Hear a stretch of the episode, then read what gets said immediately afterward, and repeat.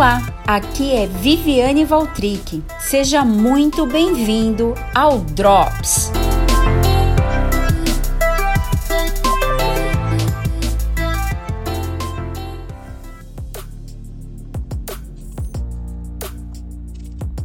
Olá, no Drops de hoje vamos meditar um pouco sobre empatia.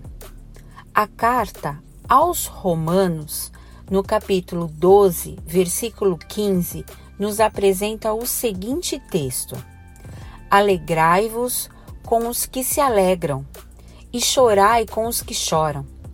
O apóstolo Paulo nos recomenda de forma bem clara: tenham parte na vida um dos outros, seja qual for a situação. Todos somos vulneráveis às situações. Ora podemos estar bem, em outro momento, nem tão bem assim.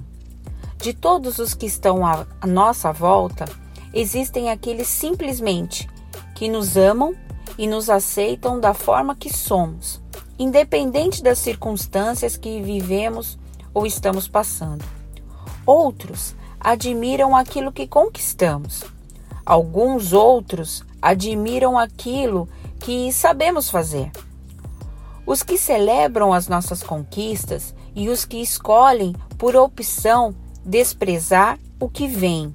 Parece que todos os dias nos é apresentada alternativas de comportamento conforme o que as pessoas nos comunicam. Recebemos a oportunidade de observar e julgar cada situação à nossa volta. Ou julgamos segundo a carne e elegemos inimigos, ou julgamos as situações através do espírito e crescemos através de bons olhos.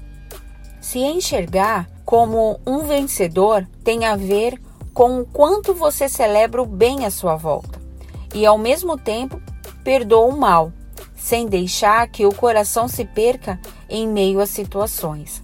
Se você busca reconhecimento humano no que você faz, se perderá em ansiedades e cobranças sobre a reação das pessoas, sobre o que você é faz e pensa.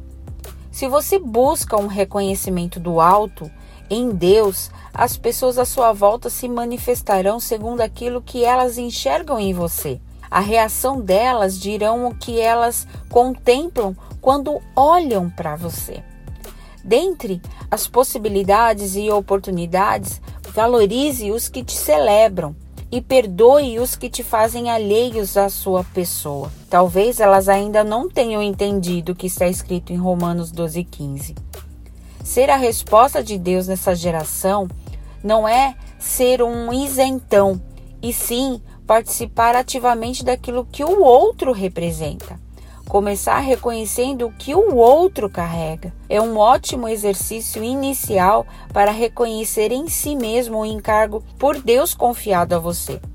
Seja um filho, um vencedor, sem negociar os seus princípios.